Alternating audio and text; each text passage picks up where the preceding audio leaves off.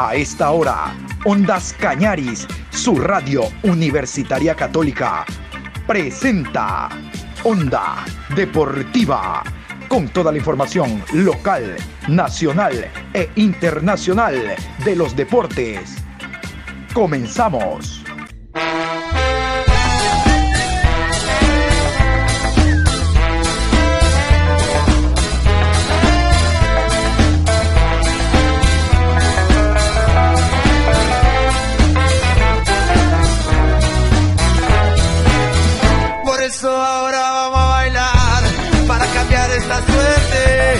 Sabemos gambetear para ausentar la muerte. Vamos a bailar para cambiar esta suerte. Si sabemos gambetear para ausentar la muerte. Hola, ¿qué tal? Buenas tardes. Aquí estamos en la programación Onda Deportiva a esta hora. Hoy martes 1 de marzo, llegamos ya al tercer mes, 1 de marzo, programa 919 a lo largo del día. Vamos a iniciar como lo hicimos en la mañana con los resultados, una vez que se completó ya el día de ayer lunes, los partidos de la segunda fecha, vamos con la tabla de posiciones y más adelante a repasar también un par de partidos de los jugados en el Campeonato Ecuatoriano de Fútbol, Liga Pro Betcris, destacando la victoria visitante del Emelec en Chillo, Gijón, allá en la provincia de Pichincha, ante el campeón independiente del Valle 1 por 0. Vamos a continuación entonces con los resultados, cerrada ya la fecha número 2. Deportivo Cuenca 2, Liga de Quito 0, Aucas 3, Delfín 0, Católica y Guayaquil City, empate a 1, Barcelona 1, Técnico Universitario 0, Gualaceo 0, Cumbayá 1, 9 de octubre 2, Muchurruna 0, Independiente del Valle 0, Emelec 1, Macará 1, Orense 0.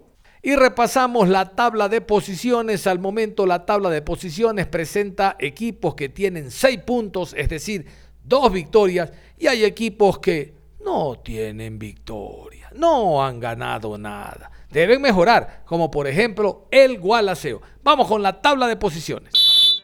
En la primera posición Emelec, 6 puntos más 5. Segundo Barcelona, 6 puntos más 2. Tercero Aucas, 4 puntos más 3. Cuarto Guayaquil City, 4 más 2. Quinto Católica, 4 más 1. Sexto 9 de octubre, 3 puntos más 1.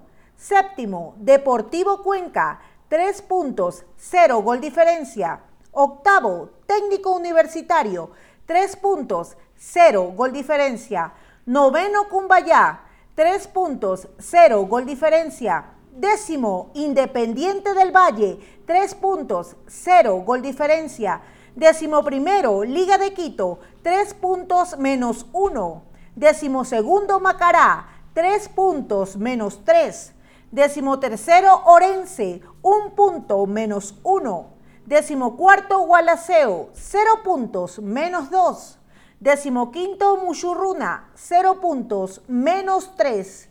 Decimosexto, Delfín, 0 puntos, menos 4. Onda Deportiva.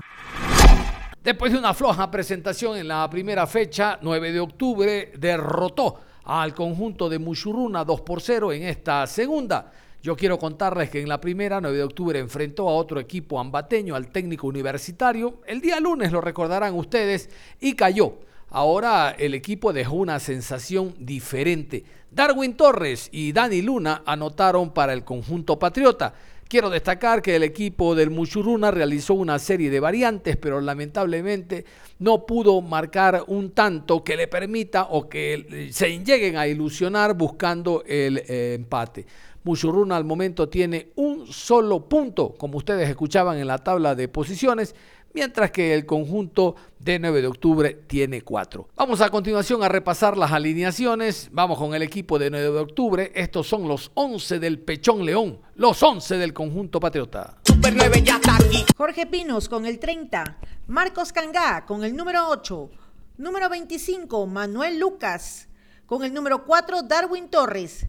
Glendis Mina con el 31, José Luis Casares con el 16, camiseta 14, Reni Jaramillo, Dani Luna con el 10, Joao Chávez, número 23, con el 20, Harrison Mojica y Gualberto Caicedo con el número 9. Vamos al equipo del Ponchito, al conjunto del Mushuruna. Estos son los dirigidos por Giovanni Cumbicus, que saltaron al terreno de juego. Pavón con el número 92, Villalba con el 3, Obando juega con el número 2, 31, Bedoya, número 20, Quilumba, Llama con el 8, Mosquera con el número 15, Zambrano con el 17, Alonso con el número 22, número 7 Delgado y Jordana con el 32. Hablando del equipo del Muchurruna, vamos a escuchar a Giovanni Cumbicus dentro de lo que se pudo, ¿no? Porque realmente hay ruedas de prensa que son un desastre, como esta de 9 de octubre, ¿no? De paso, el que maneja las comunicaciones no la graba, o sea, un relajo. Pero bueno, algo rescatamos de Cumbicus. ¿Qué balances puede destacar de este compromiso a pesar de la derrota? Y un adicional, el tema arbitral, eh, lo pudimos ver en pantalla, en este caso por la televisora dueño de los derechos de, la Liga Pro, y veíamos que estaba dando declaraciones, en este caso hacia el árbitro. ¿Qué criterio también le deja eso? Muchas gracias. Este, bueno, hay dos tiempos totalmente distintos, ¿no? Un primer tiempo donde no pudimos organizarnos, no pudimos controlar la pelota y, eso nos terminó jugando un poco en contra, ¿no? El primer tiempo intentamos atacar un poco la espalda de la defensa central de ellos, pero no lo hicimos de forma acertada como lo habíamos planificado y en definitiva eso nos terminó pesando un poco en el primer tiempo, ¿no? Por más que el partido se termina abriendo, por una pelota quieta. Este, la idea era tratar de sostener una solidez y sabíamos que con el transcurrir del partido iban a irse presentando mayormente los espacios, ¿no? porque entendemos y sabíamos el vértigo de que el equipo rival intenta meter siempre el arranque del compromiso. Pero bueno, ya después en el segundo tiempo hicimos algunas modificaciones para intentar de tener un mejor control en medio campo, por eso ingresamos a Carlos Ferrao me parece que ganamos justamente aquello y cuando estábamos mejor plantados en el campo, cuando estábamos teniendo mejor el control del juego y estábamos empezando a llegar a la portería rival. Lastimosamente viene el segundo gol de, de 9 de octubre, ¿no? Y ahí, bueno, todo se modifica y todo se, se, se complica un poco ahí, porque ir perdiendo 2-0, pues obviamente ya, ya es un poco más complicado, ¿no? Y tratar de arriesgar, sabíamos que podíamos sufrir algunas complicaciones en las transiciones ofensivas de 9 de octubre que a veces son muy, muy efectivas. Este, en cuanto a los árbitros, sí, es una lástima, ¿no? Se vio cómo manejaron el partido. El Pechón León con la misma receta, un audio flojísimo que se pudo captar desde Guayaquil. Eh, les decía, el Pechón León, el técnico de 9 de octubre, también analizó así esta victoria de 2 por 0. El ingreso fue fundamental de Phillips. La idea, cuando él ingresó, lo vi que se corrió al centro, a guardia enganche, el cholo. Esa es la primera pregunta, profe. Y una cortita nomás. ¿Qué pasó con el chico Chávez, por favor? Porque yo estoy acá en el estadio y se escuchó muchas cosas. Que la camiseta, que se tironeó, se agarró, se lesionó. Primero lo de Chávez sí pasó un problema de indumentaria, simplemente preservando algunas cosas, sobre todo que no nos vayan a sancionar, lo tuvimos que dejar afuera. Este, bueno, y en cuestión al cambio de Phillips, sí, lo que buscábamos era de tener un poco más de juego interior con Luna, porque veíamos que mucho Luna nos estaba dejando mucho espacio por el centro y tratábamos de que con la incorporación de Luna como media punta tengamos mejor pase y sobre todo mejor toma de decisión. Y con Philly sabíamos que por el lado izquierdo Philly es un jugador que tiene mucha dinámica, mucha velocidad. Si bien es cierto, le costó los primeros minutos, pero después se asentó y es un jugador que nos puede dar un revulsivo importante para los próximos partidos. Profe, eh, varió mucho, especialmente de mitad de cancha, hacia, de cancha hacia adelante en relación a lo que fue el primer partido. ¿Cuánto tiempo más considera usted que le, le va a costar ir encontrando ese once ideal, especialmente de mitad de cancha hacia adelante? Hay jugadores que se han incorporado este año recién y ellos van a tener un tiempo de adaptación prudencial. Hay unos que se adaptan mucho más rápido y otros que demoran un poquito, pero por el momento creo que la adaptación de ellos ha ido bastante bien. Obviamente que nos dejó un poco de dudas el rendimiento de ellos en altura que tuvimos en el partido con técnico universitario y tuvimos que hacer algunas variantes, no solamente por el rendimiento, sino por algunas lesiones que tuvieron, porque en algunos casos de los extranjeros era la primera vez que jugaban en altura y les costó bastante y terminaron un poco hasta golpeados y contracturados en algunos casos. Pero de ahí, obviamente que esperamos a medida que vayan pasando los partidos, cuando tengamos más competencia, poder ir mejorando.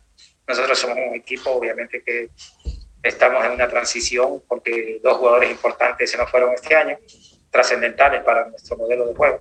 Pero bueno, de a poco lo estamos supliendo creo que hoy hicieron una buena presentación lo que les tocó estar.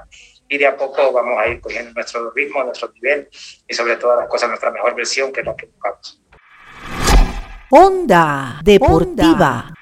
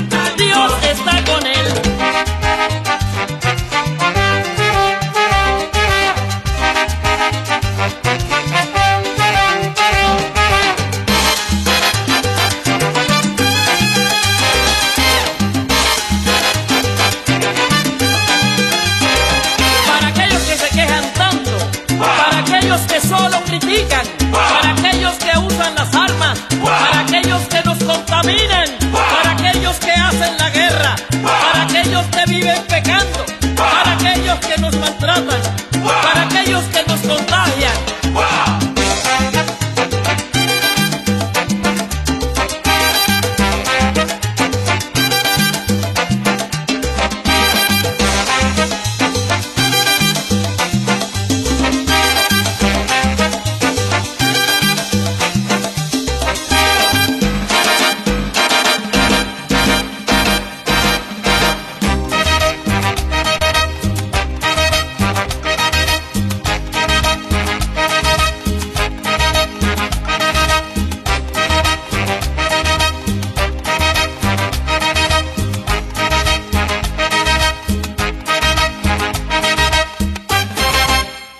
Nosotros continuamos matizando con la buena música de carnaval. No se preocupe en este horario de la tarde, todavía tiene tiempo para festejar eh, estas hermosas fiestas donde debe privar la unión, la alegría, la algarabía. Recuerde, hoy martes de carnaval nosotros le estamos brindando a ustedes este homenaje realizando nuestro trabajo diario aquí en Onda Deportiva. Vamos a hablar del partido que cerró eh, la noche del día domingo la jornada, la jornada dominical, porque recuerdan ustedes que ayer se jugó el partido entre el equipo de Macará y el conjunto de Orense. Bueno, yo quiero destacar la victoria del Emelec 1 por 0 visitante allá en el sector de Chillo Gijón, Estadio Banco de Guayaquil de Independiente del Valle. Por la vía del penal, Sebastián Rodríguez anotó la única conquista del partido gracias al VAR. Oiga, que el VAR tiene de todo, ¿no? El VAR ahora no creo que se equivocó. Lo importante es que el VAR determinó aquellos que ni el central, peor los asistentes se habían dado cuenta, así que el penal lo transformó en gol el jugador uruguayo Sebastián Rodríguez. Vamos a iniciar con las alineaciones, vamos con el equipo local, así alinearon los 11 de los Rayados del Valle, los 11 del portugués Renato Paiva. Ramírez con el número 1, Carabajal con el 14, Schunke con el número 5, Segovia con el 2, número 13, Perlaza, Vargas con el 27, Farabelli con el número 8, Pellerano con el 16, Sornosa juega con el número 10, Previtali con el 21 y Bauman con el 32. El visitante, hablamos del Club Sport Emelec, presentó estos 11 en el terreno de juego. Ismael Rescalvo, el español, este fue un choque de técnicos europeos. Ismael Rescalvo presentó estos 11 en el estadio Chillo Gijón. Pedro Ortiz con el 12, Romario Caicedo con el número 14, con el 2, Aníbal Leguizamón, con el número 3, Eddie Guevara, Bruno Pitón con el 23, Dixon Arroyo, camiseta número 5. Sebastián Rodríguez con el 8. Con el 24, Brian Carabalí. Número 7, Jason Chalá. Con el 11, Alexis Zapata. Y Joao Rojas con el 10. Hubo algunos jugadores que hicieron realmente un gran trabajo, el caso de Guevara, Pitón, Rodríguez Arroyo, el mismo Carabalí. Y escuchaban ustedes la alineación. Realmente uno pensaba de todo cuando escuchaba que no había un forward de oficio en el equipo, en el once inicial. No estaba Quiroga, no estaba Cabezas, estaba Joao Rojas como punta. Y Rojas tiene sí velocidad, desmarque, pero no la contundencia para pelear en una línea de tres que puso el técnico Renato Paiva. Lo cierto es que el MLE gana el partido. Vamos a escuchar a Emael Rescalvo. Feliz, primero por lo entregado eh, por su equipo. Feliz porque iniciando este año fue la vencida, poder ir a ganar de visitante al equipo de Independiente del Valle y feliz también por aquello de que el VAR hizo justicia en el encuentro jugado en Chillo Gijón. Emelec 1, Independiente del Valle 0. Escuchamos a Ismael Rescalvo. ¿Cómo analiza el partido y, y qué sensaciones le deja este triunfo acá en un estadio muy complicado ante el último campeón? Gracias. En primer lugar, quiero felicitar al equipo por, por hacer el partido que hizo, sobre todo por realizar un, un planteamiento que teníamos inicial y que el equipo fue capaz de poder desarrollarlo prácticamente a la perfección. Creo que te permite poder ganar en, en estadios con, con rivales de, este calibre, de este nivel. ¿no? Sobre todo el primer tiempo que tuvimos eh, muy buenas interpretaciones, sobre todo en momentos sin balón, donde sabíamos dónde ellos pueden generar las ventajas, principalmente con sus centrales, e intentamos eh, neutralizar eso de manera inicial para poder que el rival no tuviese esa capacidad de poder agrupar a, a bastantes juegos de calidad en, en, zonas determinadas y a partir de ahí ellos podían generar eh, esa ventaja posicional para luego generar las llegadas a portería. ¿no? El equipo defensivamente estuvo muy ordenado, eh, muy equilibrado, muy comprometido en el trabajo defensivo de todos los jugadores y eso fue lo que nos permitió ir creciendo a lo largo del partido. Creo que antes de la jugada del, penalti tuvimos eh, en el primer tiempo tres, cuatro llegadas muy buenas que nos faltó ese último esos últimos, metros para poder de- definir o, con pase o con, tiro en- entre los tres palos. Y a partir del segundo tiempo, cuando veíamos, cuando nos pusimos por, delante del marcador y el rival eh, incrementó el ritmo, sabíamos que teníamos que frenar ese ritmo rival porque nos interesaba tener una pausa más en el juego y sobre todo estar eh, precisos en esas recuperaciones que, que se iban a dar en campo propio, que es algo también que nos faltó eh, principalmente en el segundo tiempo, porque había mucho espacio a la espalda de los defensas, los laterales estaban con mucha altura y ellos al meter pases dentro y estar bien agrupados robábamos con facilidad, pero nos costaba dar ese pase, ese pase hacia adelante para poder saltar esas presiones rivales y poder atacar el espacio de, su línea defensiva. Quitando esos detalles que fueron también por el estado del de juego, que la cancha estaba, un poco estaba húmeda, estaba pesada para los controles, para el pase, jugadores nuevos que no conocen la altura y tampoco conocen eh, la velocidad del balón, pues bueno, costó un poquito adaptarnos a eso, pero creo que el equipo fue, fue de menos a más y tuvimos la sensación de tener el partido controlado, a excepción de esos 16 minutos de, añadido, que considero que eran demasiados, demasiados minutos para lo, que, para lo que se vio, y a través de esos balones, eh, envíos al área, balones frontales, por la cantidad de jugadores que el rival acumulaba, pues nos generaba un poco de tensión, pero tuvimos la capacidad para defender esos, esos balones frontales, centros laterales, eh, Pedro muy dominante en el juego aéreo, abortó varios, varios envíos al área. Y creo que hicimos defensivamente un, partido muy, muy completo para poder ganar hoy. Preguntarle por, por Mauro Quiroga, luego de que pudiéramos conocer que Alejandro Cabeza no podía ingresar a este encuentro, preguntarle si pasó por tema de decisión técnica, quizás el jugador sufrió en alguno de los entrenamientos como le sucedió a Gustavo Canto, preguntarle por el profesor.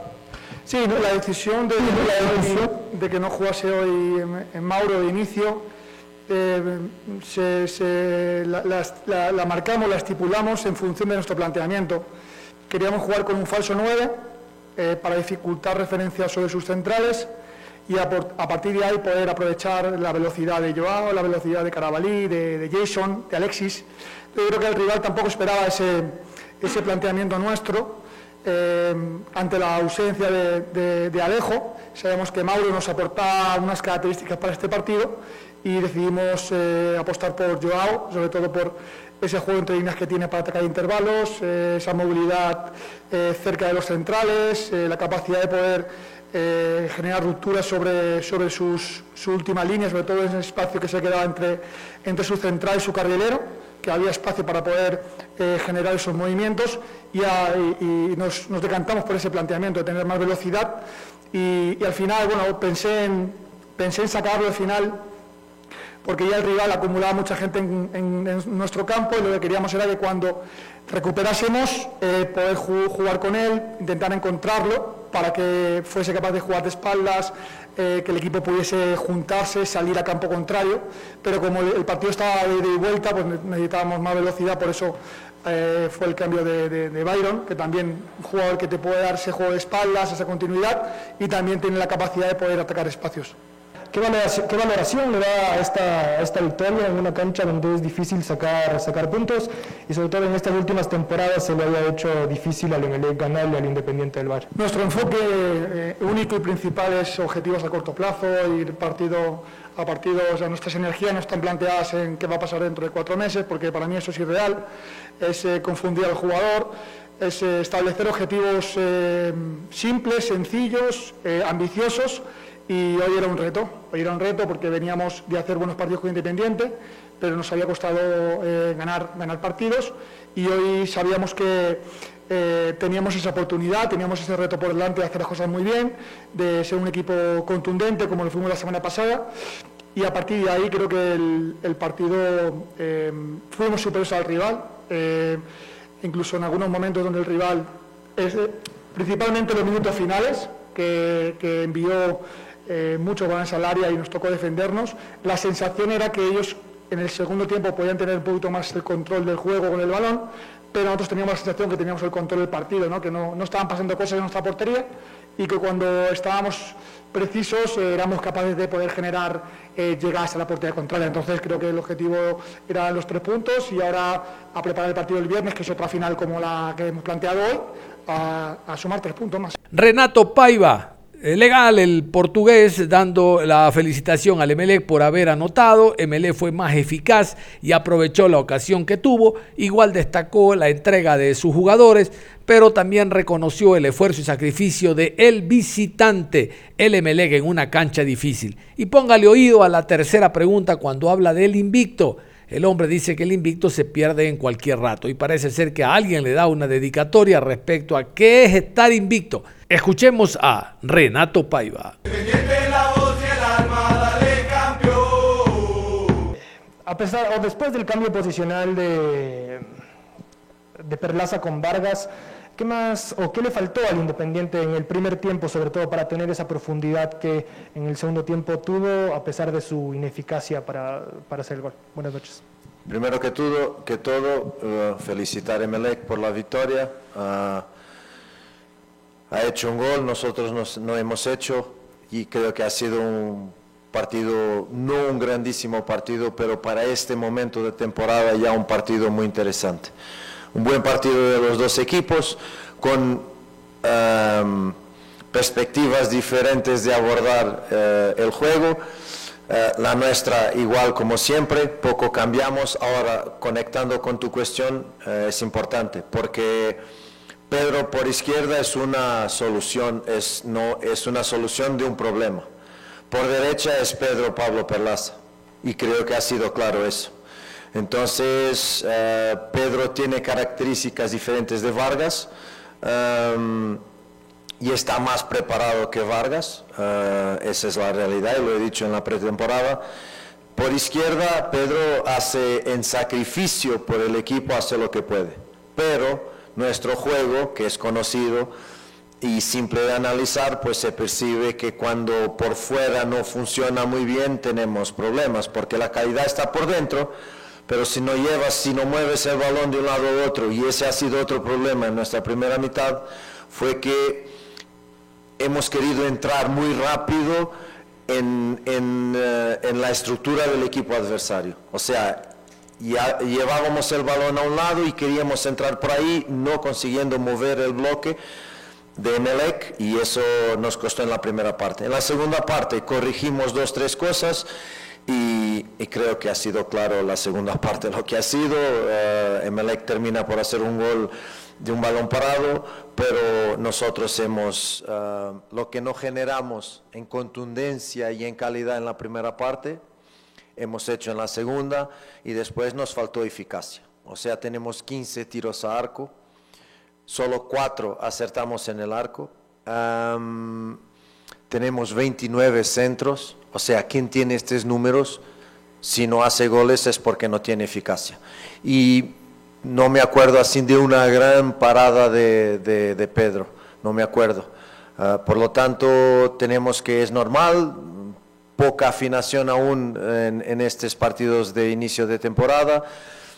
Empezamos así eh, el año pasado, pero jugando peor a la segunda fecha. Y por lo tanto son cosas que se van a corregir. Me quedo claramente con la segunda mitad del equipo, uh, que ha hecho de creencia, de, actitud, de calidad de juego, ahí sí, de paciencia, de mover el balón por dentro y por fuera, generando pero el adversario también, Emelec, se defendió muy bien y, ha ganado porque ha hecho un gol y nosotros no hemos hecho. ¿Qué se viene con este Independiente? Pierde el invicto de Emelec de varios partidos, como 10 que no podía ganarle.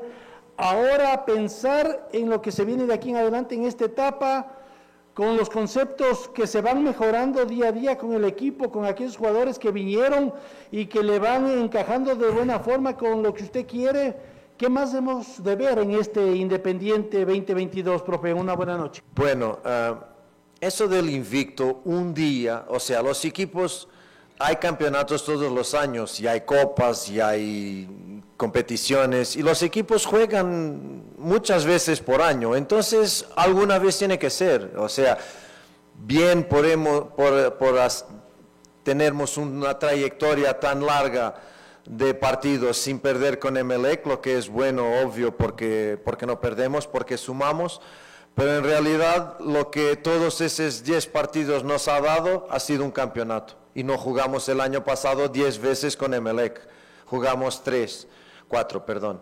Entonces, em, si esos 10 partidos te hubieran dado 4 o 5 campeonatos nacionales, excelente, pero no han dado, y son dados estadísticos eh, que son muy buenos para ustedes, para los hinchas.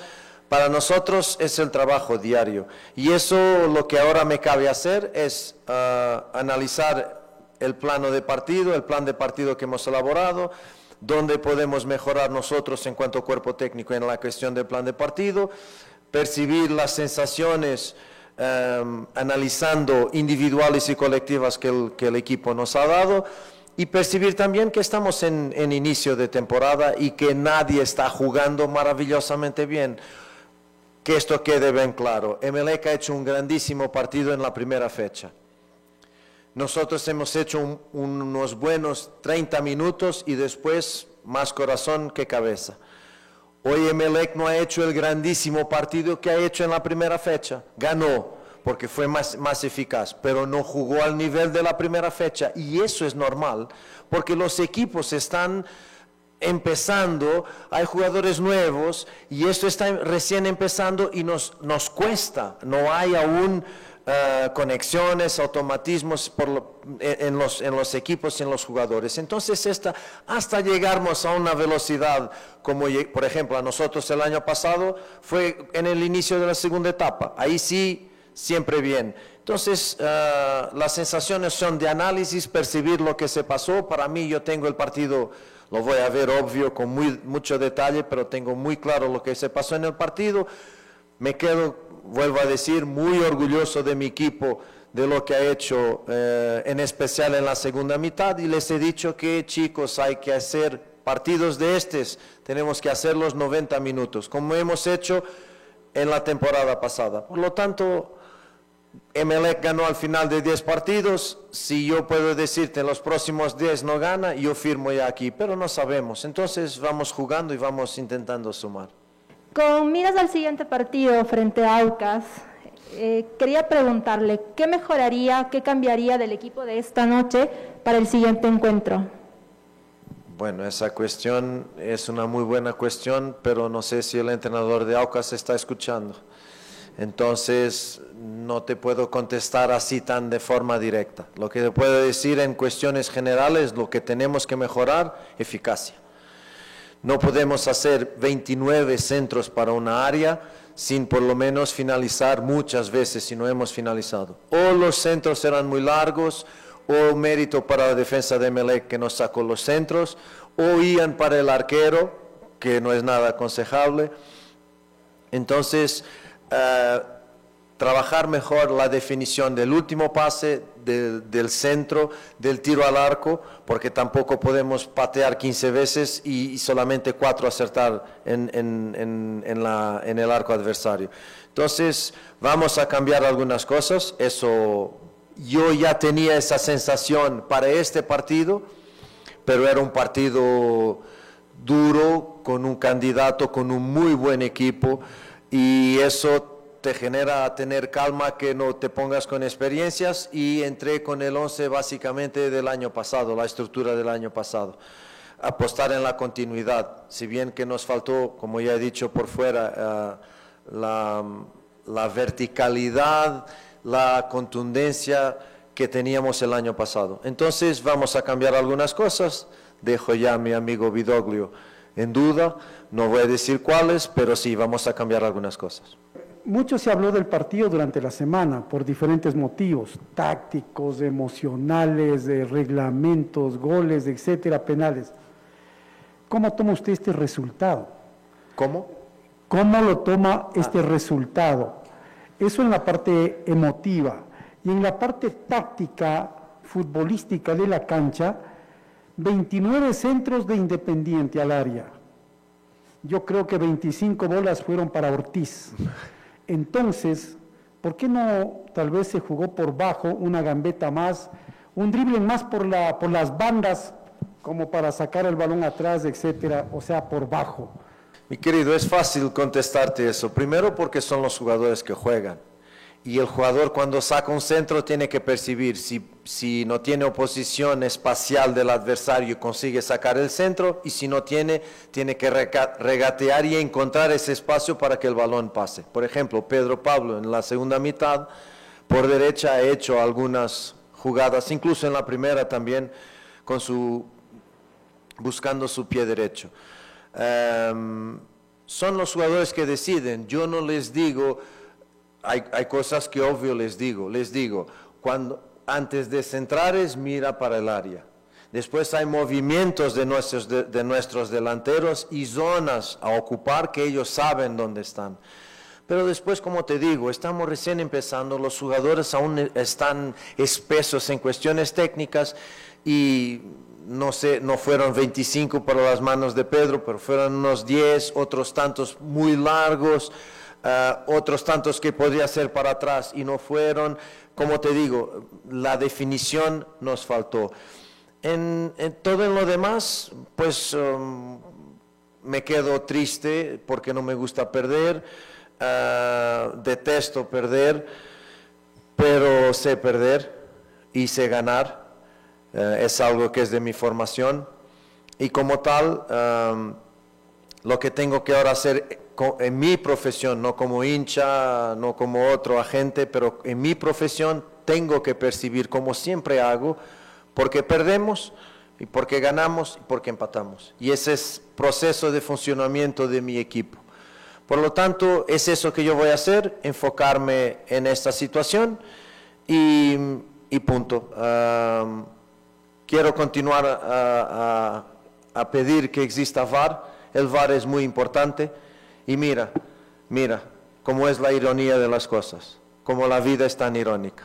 Se acusa el VAR de ser ladrón y el VAR hoy decide el partido para Emelec. Y bien, y bien, yo no sé si es penal, si no es penal, no, quiero ver, está el VAR para decidir, el VAR también se equivoca, como he dicho aquí, se equivocó cuando no expulsó Landazuri, cuando no expulsó Bauman, se equivocó también, no sé si es, si no es, yo confío en el trabajo del árbitro y yo continúo a confiar en el trabajo del árbitro en el trabajo del VAR. Cuando gano, cuando pierdo y cuando empato, porque soy coherente. Yo soy coherente. Y corro el riesgo de si no soy coherente, llamo ladrón a una persona que mañana me está a resolver un problema en mi vida. Mira cómo es la ironía del destino. Enhorabuena a Emelec, tres puntos los ganó por su eficacia, por su juego. Segunda fecha, nos queda mucho por delante y yo he dicho a mis jugadores, nos quedamos con esta segunda parte. Y les he dicho, no se olviden del partido de hoy y de la segunda parte del partido de hoy. No se olviden de la segunda parte del partido de hoy. Onda Deportiva. Muy bien, de esta manera cerramos la revisión de lo que ha sido esta segunda fecha del campeonato, que al momento presenta unos números muy interesantes que ya los repasamos en el inicio con la tabla de posiciones y los resultados. Nada más cerramos la información deportiva entonces a esta hora, invitándolos como siempre a que continúen en sintonía de Ondas Cañaris y síganse divirtiendo con este carnaval. Un abrazo, hasta la próxima si sabemos gambetear para ahuyentar la muerte.